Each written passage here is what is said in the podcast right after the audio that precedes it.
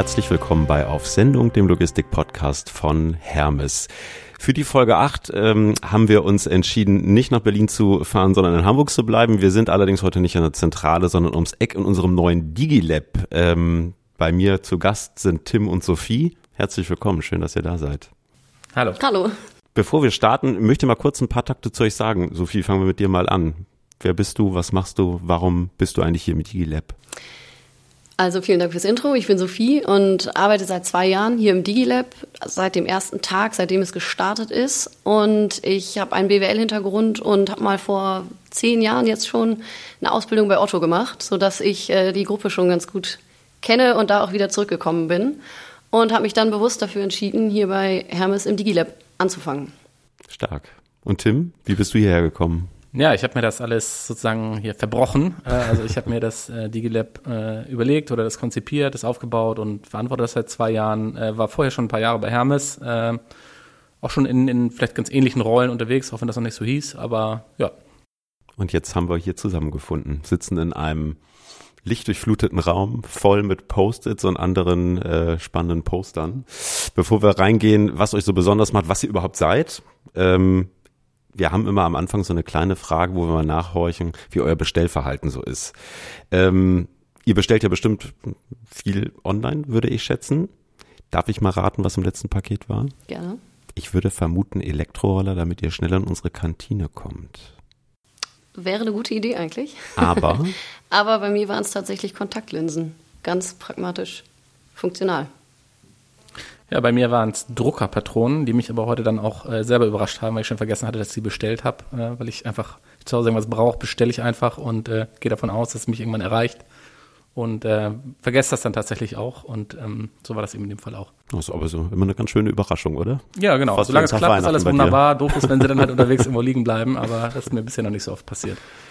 Wenn wir mal reingucken, Digilab. Ähm, ihr sitzt eigentlich neben unserer Zentrale hier oben in Langenhorn, nicht mit auf dem Firmengelände. Deshalb wäre wahrscheinlich manchmal ein Elektroroller vielleicht ganz praktisch, um das eine oder andere Meeting zu fahren. Ähm, Tim, du hast das Ganze hier ins Rollen gebracht, ins Leben gerufen. Ähm, warum ein Digilab? Was ist das und warum eigentlich gerade hier? Mhm. Ja, warum hier ist eine gute Frage. Ich fange erstmal mit der einfacheren an. ähm, nein, Spaß. Und zwar äh, ist es so gewesen, dass wir Ende 2015 ähm, im Unternehmen so eine Situation hatten, wo wir uns Gedanken darüber gemacht haben, was eigentlich so uns mittelfristig umtreiben wird.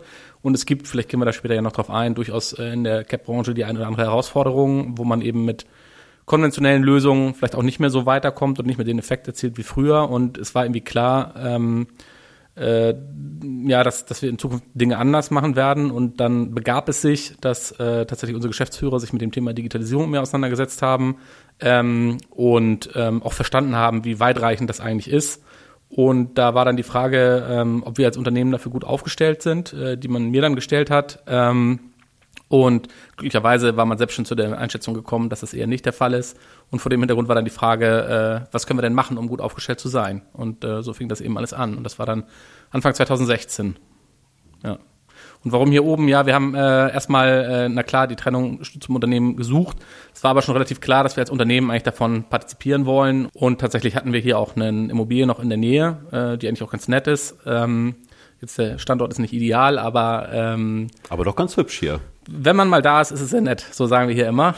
Es ist sehr weit außerhalb, aber ähm, nein, Spaß beiseite. Es ist einfach, ähm, es war uns wichtig, dass eben das Unternehmen davon profitiert und das ist eben, die Gefahr ist groß, wenn man dann ganz woanders ist, dass es dann einfach eine komplett separate Veranstaltung wird am Ende. Wenn ich jetzt mal so zurückblicke, 2015, 16, eigentlich ist das noch gar nicht so lange her. Ähm, jetzt scheint man dann aber doch gesehen zu haben, oha, Digitalisierung, da kommen wir wohl nicht drum herum. Ähm, war das so ein bisschen Hashtag Neuland damals, was du betreten hast, auch mit der Idee, dich abzuspalten oder?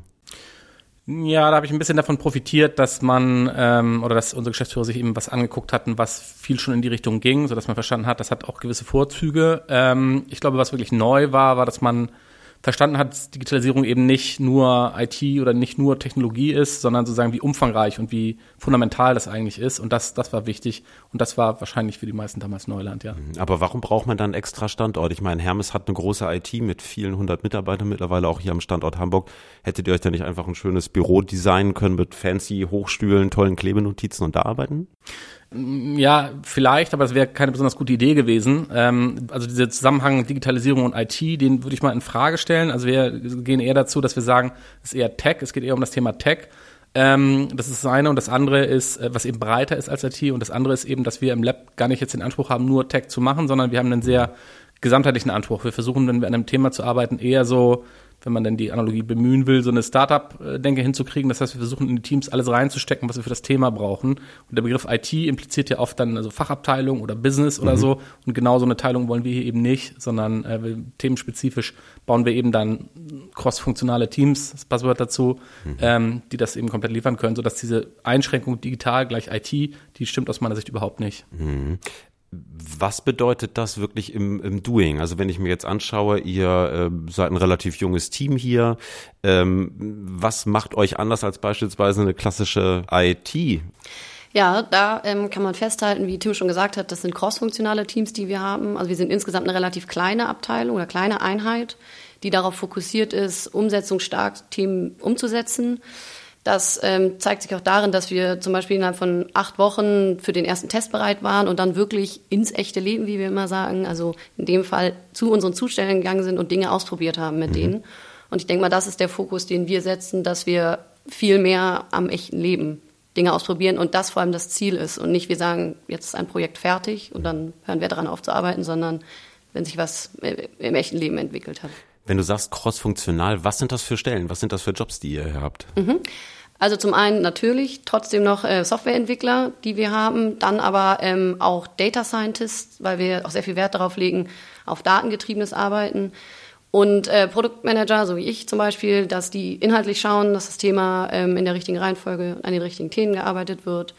Und dann noch eine Reihe von vielleicht neuartigen äh, Positionen, so wie UX-Designern, UX-Researchern oder auch Menschen, die organisieren, die Dinge im Schach halten. Also eigentlich cooler, als man vielleicht von Hermes denken würde, dass sie aufgestellt sind, oder? Selbstverständlich würde jeder denken, dass Hermes so cool aufgestellt ist. ja, also wir werden durchaus äh, zum Beispiel von HR bei Zeiten ähm, damit konfrontiert, dass schon gesagt wird, Mensch, unsere IT wirkt bei Zeiten in der einen oder anderen Position sehr staubig. Dabei sind sie es gar nicht. Haben sehr agile Prozesse aufgesetzt, sehr spannende Jobs geschaffen, sehr spannende Betätigungsfelder geschaffen. Ich glaube, da ist bei Zeiten einfach noch so ein bisschen Außenwirkung und, äh, und das aber, was es wirklich ist, auseinander. Deshalb finde ich sehr spannend auch zu sehen, dass es bei euch offenbar auch längst anders ist, ja. Also wobei, ja, wobei man sagen muss, wir sehen ja auch, also ich gucke uns auch viel an, was andere Unternehmen machen und man merkt schon auch, dass wir eine, eine Nähe haben zum E-Commerce, also eine, eine Branche, also E-Commerce ist eine Branche, die äh, natürlich relativ weit vorne mit dabei ist, was jetzt Digitalisierung angeht. Ähm, und da würde ich sagen, profitieren wir auch von. Und ich, also ich würde tatsächlich sagen, gut, jetzt habe ich eine Insicht, aber ähm, dass wir, glaube ich, schon relativ modern da unterwegs sind in, in vielen Geschichten. Ähm, aber klar, die Wahrnehmung mag unterschiedlich sein. Weil man es auch sein muss wahrscheinlich, ja. Na klar. Ähm, Digitalisierung ist ja am Ende seit, seit vielen, vielen Jahren ein Buzzword in allen Branchen. Wenn man es jetzt mal runterbricht auf unsere Kernbranche Paket, wie seht ihr uns da aufgestellt? Wie seht ihr die Branche aufgestellt? Was glaubt ihr, kann Digitalisierung da noch leisten? Brauchen wir es überhaupt? Wie, wie schätzt ihr das ein? Geht es überhaupt ohne? Hm. Also äh, ich glaube, es braucht es auf jeden Fall. Ähm, ich glaube, dass im Vergleich zu anderen Logistikbranchen, wenn man mal so im Transportlogistikbereich guckt oder so, da ist natürlich eine, eine Cap-Branche schon äh, einfach beeinflusst vom E-Commerce. Und ähm, aber nichtsdestotrotz, da gibt es noch eine Menge zu tun äh, sehe ich sozusagen im Wesentlichen aus zwei Bereichen. Zum einen ist es so, dass einfach die Kunden, die online shoppenden Kunden, äh, natürlich eine, eine hohe Erwartung haben, was Transparenz angeht, was Geschwindigkeit angeht, was Einflussmöglichkeiten angeht, die ich auf den Prozess vielleicht noch nehmen kann. Das treibt auf jeden Fall. Da würde ich sagen, sind die wenigsten Cap-Unternehmen oder sind jetzt mitnichten so, dass alle Cap-Unternehmen jetzt da einen Stand erreicht haben, wo man sagt, das war's, da sind wir fertig. Abgesehen, dass der Begriff fertig sowieso schwierig ist. Das ist das eine, also dass einfach von der Kundenseite viel Erwartung äh, kommt, auch zu Recht. Mhm. Äh, und auf der anderen Seite ist es aber auch so, dass wir in den Produktionsprozessen oder äh, in operativen Prozessen eben auch unheimlich viele Möglichkeiten noch sehen, ähm, mit äh, Digitalisierung ähm, ja, uns, uns deutlich besser zu stellen. Und ähm, auf die können wir nicht verzichten. Also auch die brauchen wir, auch die das Potenzial brauchen wir auch auf der anderen Seite. Vielleicht können wir mal ein bisschen konkreter werden. Äh, Sophie, vielleicht an dich die Frage. Ähm, was sind das genau für Prozesse, die ihr versucht neu einzuführen? Was sind das für Ideen? Ich finde, wenn man sich mit einem äh, Tech-Thema von außen irgendwie wenig beschäftigt, ist das oft erstmal alles, alles so nix. Ähm, kannst du mal ein Beispiel geben? Was, was macht ihr hier? Ähm, also als Beispiel würde ich daran anknüpfen, was Tim gerade gesagt hat, dass ähm, er gesagt hat, die Kundenseite, also dass wir uns überlegen, was, was ist denn, möchte denn der Kunde oder diese Wertschöpfung am Kunden ausgerichtet. Mhm. Das ist das eine. Und dann die ganz andere Seite, nämlich die ganze letzte Meile, also dass wie wir operativ die Dinge auf die Straße bekommen, das Paket zum Kunden bekommen. Ich denke mal, das sind, ist die Spannbreite, in der wir uns bewegen, wie das ganze Unternehmen auch und da sehr punktuell versuchen, Dinge zu verbessern oder Prozesse letztendlich auch die Menschen besser zu unterstützen. Was könnten das für Punkte sein, die ihr verbessert? Auf der letzten Meile beispielsweise, wenn wir mal an die Paketzustellung an der Haustür denken. Genau, das wollte ich sagen. Die Haustürzustellung einfach für den Kunden digital besser zu machen. Letztendlich war das unser erster Gedanke und dann kommt man sehr schnell drauf, dass man vielleicht den Zusteller, den Mensch, der das Paket an die Haustür bringt, dass man den erstmal auch besser noch unterstützen kann. Mhm was kann das sein? Also ich muss dran denken, wir haben ähm, mittlerweile ja durchaus einen äh, nicht zu unterschätzenden Anteil von Kollegen, auch gerade in der Auslieferung von Paketen, deren Muttersprache nicht Deutsch ist. Mhm. Ich würde jetzt ganz schnell zum Beispiel an Übersetzungshilfen denken, gerade für vielleicht auch Jungs mit Flüchtlingshintergrund, die für uns fahren oder die auch in den Logistikcentern arbeiten, wie es in Bad Rappenau der Fall ist. Könnte das so ein Anwendungsfall sein? Definitiv, das könnte ein Anwendungsfall sein. Da könnte man auch ganz gut wieder zeigen, wie wir arbeiten, denn das wäre so das Erste, worauf man kommt, wenn man an den Zusteller denkt, der vielleicht woanders herkommt. Wir gucken uns eher an in Gänze, was, was könnte ihn besser stellen. Und da ist auch beispielsweise allein, wie der mit dem, mit dem Zustellgerät interagiert, Kleinigkeiten, die aber ihn dazu bringen, seinen Job besser zu erfüllen. Und ja, klar ist es, wenn der fremdsprachig ist, dass der, die Scan-Software dann auch auf anderen Sprachen verfügbar ist, ist eigentlich ziemlich No-Brainer. Mhm. Oder auch, dass sozusagen Teile der Kundenkommunikation im Gegensatz zu dem, weil du das LC Bad vorhin erwähntest, haben, sagen wir, Leute, die in einem LC sind, ja keinen Kundenkontakt. Das ist beim Zusteller anders. Das ist einer der wichtigsten Kundenkontaktpunkte, die wir haben. Und weil du das Thema Kommunikation ansprachst, natürlich kann ich auch in einem hohen Maße Kommunikation digital abbilden. Also das heißt, ist es überhaupt notwendig, dass ich bei einer Nachnahmesendung äh, dann erst vor der Haustür dem sage, dass er bitte 16,75 Euro bereithält? Oder ist es nicht viel, viel äh, naheliegender, das vorab digital schon zu tun, über einen Kanal, der sozusagen für den Kunden sehr intuitiv ist? ob das jetzt eine E-Mail, sagen wir dahingestellt, vielleicht ist es auch einfach eine kurze WhatsApp-Nachricht oder sowas. Mhm. Ich, ähm, und auch das entlastet sozusagen Zusteller, die vielleicht äh, Schwierigkeiten haben, Deutsch zu sprechen, auch in der, in Anführungszeichen, Drucksituation bei einer offenen Haustür. Äh, auch so kann eben, können digitale Lösungen aussehen. Das muss dann immer gar nicht so das äh, Google Translate sein, was ich dann sozusagen, wo ich reinspreche und was dann äh, so mechanisch dann mit dem Kunden sich äh, auseinandersetzt, sondern das ist oft eben auch einfach ein bisschen cleverer, vielleicht vorher schon ähm, aufgelöst, sozusagen, die Komplexität einer bestimmten Situation. Plus, dass ja auch Technologie dazulernen kann dass es nicht immer nur ist, was man der Technologie oder den Menschen beibringt, sondern dass das ja auch so ein ongoing Prozess ist. Stichwort Algorithmen. Genau, Big Data, wenn man noch ein Buzzword nutzen möchte. Okay. Ähm, wie schätzt ihr den Digitalisierungsgrad in der Paketbranche ein? Das ist jetzt vielleicht gar nicht mal im Blick auf Hermes, ne? aber wir haben ja grundsätzlich im Gegensatz zu anderen Dienstleistungen, die es heute gibt, so ein bisschen die Herausforderung, dass es eigentlich eine analoge Dienstleistung ist, die wir erbringen, die auch in einer komplett analogen Zeit geboren worden ist und jetzt so ein Stück weit überführt wird, überführt worden ist. Wenn ihr mal so auf einer Skala schätzen würdet von 0 bis 100 Prozent, wo steht man da in der Branche? Was glaubt ihr? Also äh, 100 Prozent ist wieder diese Fertigdefinition, aber um jetzt trotzdem deine Frage zu beantworten, ich glaube, dass äh, tatsächlich Richtung alles, was Richtung Kunde geht, hat sich eine ganze Menge getan in letzter Zeit. Also was Benachrichtigungen angeht, Interaktionsmöglichkeiten, Wunschzustellungen in unserem Fall, was die Wettbewerber ja genauso machen. Ähm, da geht sicher noch mehr. Ähm, ich sehe tatsächlich die großen Veränderungen. Ähm, Einerseits, äh, indem man quasi in der operativen noch eine ganze Menge macht, ob das jetzt dann die selbstfahrende Packstation ist, die dann zu mir gefahren kommt, sei mal dahingestellt. Mhm. Und dann, und das ist, glaube ich, das, wenn man sich anguckt, auch im Startup-Bereich, was sind innovative Anbieter, ist einfach, dass man systematisch cleverer ist. Also das heißt, muss ich wirklich, fahre ich zum Kunden, wenn es mir gerade passt als CAP-Unternehmen, Oder kann ich das nicht schlauer machen, indem ich dann hinfahre, wenn er da ist, weil das sozusagen die Komplexität, er oder sie, äh, die Komplexität der Zustellung deutlich reduziert. Und da sieht man eben äh, bei dem einen oder anderen, gerade im Lebensmittelbereich, sieht man eben sehr innovative äh, Startups, die da richtig kluge Lösungen entwickeln, die am Ende auch kostenmäßig operativ funktionieren, weil sie eben andere Potenziale nutzen. Wäre das denn auch nutzbar außerhalb eines Startups-Bereichs in einem großen Konzern wie Hermes? Oft haben wir ja Lösungen, die sind dann in einer relativ kleinen Skalierung gut handelbar. Wenn es dann aber hochgeht auf ein äh, Unternehmen wie Hermes, was täglich äh, mehrere Millionen Sendungen transportiert, wird es schwierig. Wie schätzt du das ein?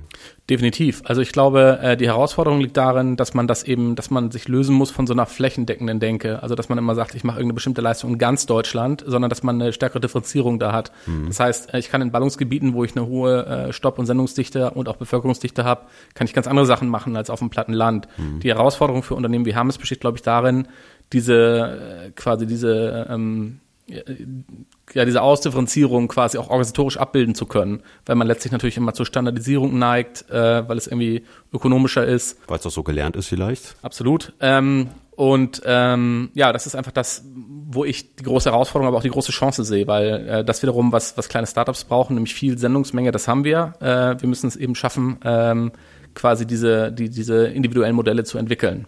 So.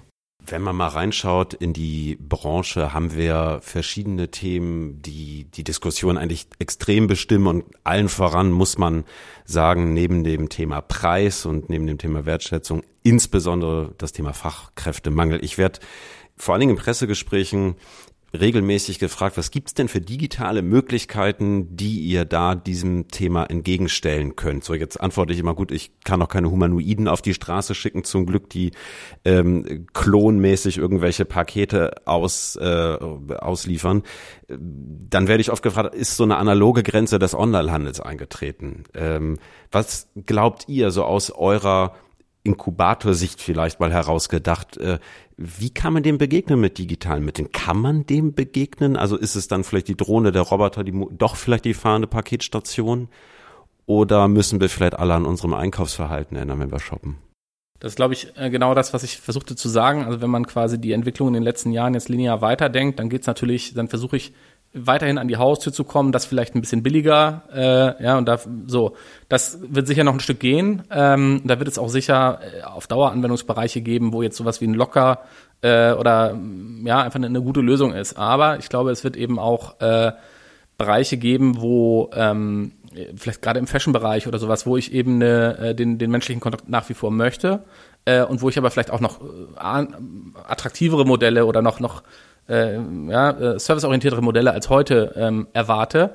Und ähm, das ist einfach ein, ein etwas anderes Spiel. Das ist das vielleicht auch, was ich mit Ausdifferenzierung meinte. Es gibt Anwendungsfälle, da darf Versand muss immer weniger kosten. Ja, wenn ich jetzt irgendwie oder ja, diskreditieren wir mal keine Branche, aber äh, ähm, das darf nicht viel kosten. Ähm, äh, auf der anderen Seite gibt es eben auch Branchen, die einen großen Wert darauf legen, wo letztlich dann der Paketzusteller ein Stück weit auch den Verkäufer im Stationärhandel ersetzt. Und mhm. äh, da geht es eben nicht, da ist eine gewisse Zahlungsbereitschaft und auch eine gewisse Wertschätzungserwartung dann auch da, definitiv.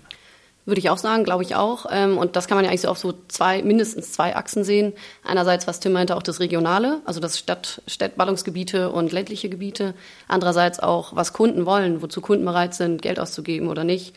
Stichwort Same Day haben wir jetzt ja mit Leafree gesehen, dass da mhm. Leute bereit sind, Geld für zu zahlen, manche vielleicht wiederum nicht. Mhm. Vielleicht kann man da auch noch rausfinden, hängt das damit zusammen, wo die Leute wohnen oder nicht wohnen. Also da gibt es diverse ähm, Achsen, sodass sich ein sehr komplexes Gefüge ergibt und das gilt es eben zu bearbeiten. Aber deswegen sind wir ja da.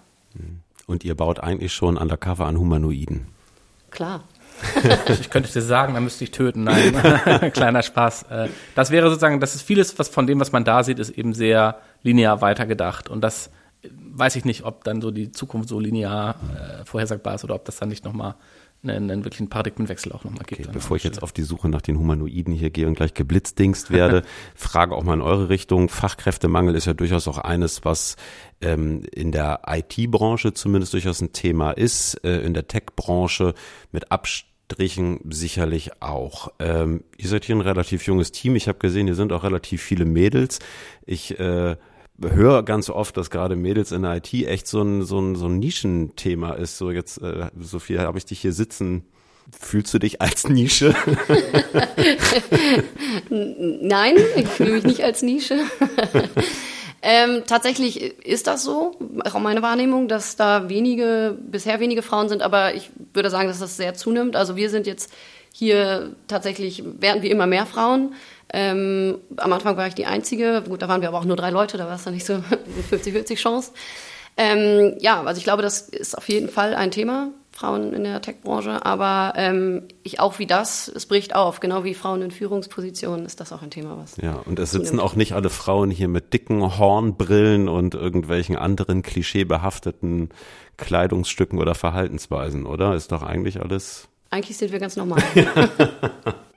Genau, Tim, wie, wie schätzt du das ein? Also Stichwort, wenn du mal reinguckst in dein Team, ähm, war das schwer so aufzubauen? Hat man da viele Konkurrenten oder ging das eigentlich? Nee, das ist auf jeden Fall schwierig. Ähm, gerade wenn man, man sucht halt ein bestimmtes Profil, was einfach im Moment sehr gefragt ist oder bestimmte Profile, die sehr gefragt sind. Mhm. Da muss man sich schon ein bisschen äh, Mühe geben. Mhm. Ähm, und äh, ich glaube, das, was Pluspunkte sind äh, in so einem Lab-Konstrukt, ist natürlich, dass man einen relativ hohen Freiheitsgrad hat. Das heißt, wir können relativ gut äh, organisieren, wie wir arbeiten, können relativ viel Rücksicht darauf nehmen, dass es auch einfach für jeden Einzelnen sinnvoll ist. Das ist in größeren Organisationen manchmal schwieriger. Mhm. Ähm, ich glaube, man lernt hier einfach eine Menge, weil wir unheimlich schnell äh, uns bewegen. Das ist auch ein Vorteil und ähm, wenn es einem dann noch gelingt, quasi da so, einen, so einen gewissen Sinn oder einen gewissen Wertbeitrag, den man als Einzelner leisten kann, äh, zu vermitteln, dann, das sind, glaube ich, dann das, was wir hier so als Pluspunkt einbringen können und was tatsächlich auch ganz gut funktioniert. Mhm. Also ähm, ich muss da auch sagen, mir kommt es ja insgesamt sehr startupig vor, ne? Also nicht, weil ihr jetzt hier irgendwelche Sketchnotes und bunten Zettel rumhängen habt, das habe ich bei mir im Büro durchaus auch, aber so von der ganzen Atmosphäre ja schon relativ jung, ne? Äh, ist das vielleicht auch irgendwie gerade im, im Werben um neue Arbeitskräfte ein Pluspunkt, den du hast? Also dass du zwar auf der einen Seite mit der Sicherheit eines Konzerns ähm, ja locken kannst, auf der anderen Seite aber doch die Freiheiten eines Startups bietest? Ist das so? Auf jeden Fall. Also ähm, Sicherheit weiß ich jetzt nicht so. Ähm, ich glaube, erlebt das nicht mehr so, dass die äh, jüngeren Leute A, so sicherheitsorientiert sind und B, sozusagen glauben, dass ein Konzern ihnen per se Sicherheit bieten kann. Mhm. Äh, man kann aber natürlich ein anderes Rad drehen. Also während ein Startup natürlich irgendwie immer mit einem kleinen Rad notgedrungen anfängt, äh, ist es halt hier so, dass wir, wenn wir eine gute Idee haben, wir können quasi sofort rausgehen. Wir haben eine Organisation mit, was weiß ich, 13.000 Zustellern. Mhm. Äh, die können wir sofort nutzen. Das ist wirklich ein Vorteil, den wir einsetzen können und das wird auch gesehen. Mhm. Jetzt ist ja sicherlich auch so ein Stück weit ein Mentalitätsunterschied da. Ähm, man muss fairerweise sagen, Hermes hat sich gerade so in den letzten zwei, drei Jahren auch von der Belegschaft schon stark gewandelt, stelle ich immer wieder fest. Teilweise sehr jung geworden und äh, auf eine sehr angenehme Weise ähm, auch dynamischer geworden. Äh, sicherlich kein Startup, klar, kann es nicht sein, muss es nicht sein. Das seid ihr eher schon. Ihr arbeitet trotzdem natürlich mit den Kollegen auch zusammen. Ne? Ähm, wie, wie gestaltet sich das? Also diese Zusammenarbeit Konzern plus Startup ist ja oft eine, wo viele vor zurückschrecken. Wie schätzt ihr das ein? Also gerade auf der menschlichen Ebene schätze ich es als sehr gut ein. Ähm, ich glaube, wir haben da tolle Menschen drüben, wie wir sagen, sitzen, weil es nun einfach das andere Gebäude auf der anderen Straßenseite ist. Ja. Ähm, aber ich, also da kann ich, finde ich super, was da, was da alles für Potenzial schlummert und steckt. Ich kann es jetzt ja auch erst die letzten zwei Jahre beurteilen. Ähm, aber auch wenn ich da meine Kollegen höre, von woher wir kommen, ähm, ist es doch schon schön, wie sich das entwickelt hat. Strukturell ist es dann eben manchmal ein bisschen schwieriger. Also wir sind sozusagen als, als Einheit bei aller Freiheit und bei allem, äh, was hier irgendwie schön ist, halt sehr darauf getrimmt, auch äh, Geschwindigkeit, schnell auf Themen voranzukommen. Ähm, das fordert natürlich eine Organisation, die einfach ein anderes Tempo und andere Strukturen und andere Entscheidungsprozesse gewohnt ist, manchmal auch heraus. Das heißt dann, wenn wir gute Ergebnisse machen, ist erstmal gut für uns, aber es ist dann immer die Frage, wie geht man dann damit um? Mhm. Ähm, auch da würde ich sagen, so von den Menschen ist das auf jeden Fall erstmal gut, aber es ist natürlich, äh, fordert eine Organisation auch ein Stück weit heraus. Mhm. Unterscheiden sich denn die Arbeitsweisen bei euch? Also wenn ich jetzt mal so bei uns reinschaue, weiß ich nicht, Stichwort agiles Arbeiten oder ähnliches. Nutzt ihr alle Trello? Weiß ich nicht. Äh, nee, nee, nutzen wir, glaube ich, jetzt tatsächlich nicht. Also wir nutzen alle möglichen Tools, aber Trello haben wir noch nicht auf der Liste. Ähm, ich glaube auch, dass gar nicht so sehr ähm, die äh, quasi welche äh, Tools oder Methodiken ich jetzt einsetze, so entscheidend ist, sondern äh, was nur mal, mal so ein paar Beispiele zu machen, wenn ich sage, wir sind sehr auf Geschwindigkeit getrimmt, ist es zum Beispiel so, dass wir ähm, mit, mit einem Team eigentlich immer nur an einem Thema arbeiten. Also dieser Gedanke, von Parallelisierung von vielen Aufgaben irgendwie so, das ist natürlich total kontraproduktiv. Mhm. Das lässt sich in einer normalen Linienorganisation nicht vermeiden. Da muss ich mich um mehrere Sachen gleichzeitig kümmern. Ähm, da liegen dann so die Unterschiede, die uns eben eine mhm. bestimmte Geschwindigkeit ermöglichen. Ähm, so ich, von den von der Art und Weise, wie wir arbeiten, äh, ähm, denke ich, äh, erlebe ich mehr, dass in der Linienorganisation auch äh, entsteht das ganz genauso wie bei uns. Ähm, Gibt es hier auch Abstriche, aber da würde ich jetzt nicht sagen, dass wir uns da so stark unterscheiden oder Ähm, vielleicht in dem, in dem Grad, in dem wir das anwenden, aber da passiert eine ganze Menge auch bei Hermes äh, selbst. Ja. Müsst ihr denn auch die Digitalisierung bei Hermes vorantreiben? Das ist ja eigentlich, was wir mit unserer Arbeit versuchen oder tun wollen. Ähm, ich glaube, das ist auf vielen Ebenen. Also Stichwort Arbeitsweise ist im Zweifel auch eine Ebene. Auf der anderen Seite auch Kompetenzaufbau hinsichtlich irgendwelchen Technologien oder mhm. Art und Weise, wie man Dinge heran, äh, an Dinge herangeht. Ähm, also würde ich schon sagen, ja, aber es ist nicht auf, unserem, auf unserer Fahne jetzt geschrieben, dass wir nur dafür da sind, sondern tatsächlich um den Mehrwert willen auch. Aber ihr werdet da schon auch so ein Stück weit als vielleicht digitale Vorreiter an der einen oder anderen Stelle wahrgenommen, oder? Ja, also Tim hat mal gesagt, das ist Kulturwandel zum Anfassen. Schön, ja. Also, dass man sehen kann, wie vielleicht eine andere Arbeitsweise funktioniert und mhm. auch mit welchen Ergebnissen man dann daraus gehen kann. Wir versuchen das punktuell zu machen. Ähm, also wir haben auch Veranstaltungen durchaus gemacht, also ein Format entwickelt, wo wir ähm, einen, quasi versucht haben, Nicht-ITlern Programmieren beizubringen innerhalb von einem Tag. Also oder zumindest mhm. zu vermitteln, was so, äh, was das bedeutet und wie schnell ich, wenn ich das formal beschreiben kann, Dinge eben auch äh, umsetzen kann. Ähm, aber das ist ähm, kann man, das kann man auch zum Hauptziel machen von so einer Einheit. Das ist bei uns nicht. Also das machen wir mit und versuchen eigentlich vor allem auf den für uns wichtigen Themen Fortschritt zu erzielen. Ja, wir müssen so langsam mit Blick auf die Uhr ein bisschen ähm, zu Ende kommen. Gleichwohl ähm, eins möchte ich noch wissen von euch, denn bei Digitalisierung denkt man eigentlich zwangsläufig immer an Trends, an Ausblicke. Wenn ich in den Konzern reinhöre, viel wird seit einem Jahr, anderthalb über Voice Commerce gesprochen, so als Beispiel, wenn ich mal dich jetzt anschaue, Sophie, was, was glaubst du, was sind so Trends, Ausblicke in der Digitalisierung? Wo geht's hin? Was mir jetzt als erstes einfällt, ist eigentlich das Beispiel Drohnen, denn das sehe ich jetzt nicht als äh, zeitnahen Trend, der sich verwirklichen wird, vor allem nicht flächendeckend, dass jetzt irgendwie Millionen von Drohnen durch die Luft fliegen und uns irgendwie das Buch von Amazon bringen.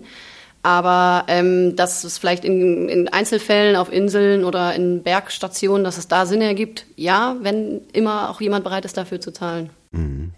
Ja, also ich, ich äh, sehe Trends oder ich ein bisschen schwierig, da so Einzelthemen rauszugreifen, weil ich glaube, dass es eher eine, eine strukturelle eine Systemweiterentwicklung ist. Ähm, da können Drohnen zum Beispiel eine Lücke schließen, wenn ich mir die autonom fahrende Backstation oder vorstelle, die hat ja den, den wichtigen Nachteil, der oft vergessen wird, dass, äh, dass es eben ein Unterschied zu heute ist, dass im Zweifel der Kunde dann eben runterlaufen muss aus dem vierten Stock und sein Paket unten abholen muss, und zwar dann, wenn der Packstation das passt. Mhm. Das ist jetzt nicht so kundenfreundlich, deswegen glaube ich nicht so daran, dass sich das durchsetzt. Äh, wenn ich mir wiederum das in Kombination mit einer Drohne, also ich teile die Einschätzung, dass es keine Flächenlösung ist, aber da beispielsweise jetzt mal ein paar Jahre im, im, im, nach vorne gedacht durchaus auch Lücken schließen kann, nämlich genau die Lücke, die vielleicht ein autonom fahrendes Fahrzeug nicht überwinden kann, mhm. die aber eine Drohne, die dann vielleicht auch einfach lokal eingesetzt wird, durchaus schließen kann. Also so. Ansonsten glaube ich, wie gesagt, dass sich äh, Innovationen und, und, und äh, Veränderungen vor allem in diesem in den Logistiksystemen, in der Ausdifferenzierung und der Art und Weise abspielen werden. Was vielleicht für Außenstehende schwierig zu verstehen ist oder zu greifen mhm. ist, was man dann oft erst hinterher versteht. Aber da sehe ich ganz, ganz viel Potenzial. Oder es kommt vielleicht eines Tages doch die fahrende Packstation mit den Humanoiden. Ja. Es war ein ganz spannendes Gespräch mit euch. Vielen Dank. Ich glaube, Digitalisierung ist was, das, äh, ja, da könnten wir noch Stunden drüber quatschen. Toll, dass ihr da gewesen seid. Toll, dass ihr das Thema mitbegleitet und vorantreibt. Hat mir viel Spaß gemacht. Vielen Dank. Danke auch. Danke. Ja, und ihr liebe Hörer, vielen Dank fürs äh, Zuhören. Wir haben wie immer Show Notes im Newsroom, freuen uns über Kommentare und freuen uns auch, wenn ihr das nächste Mal wieder einschaltet. Heute erstmal Tschüss und vielen Dank.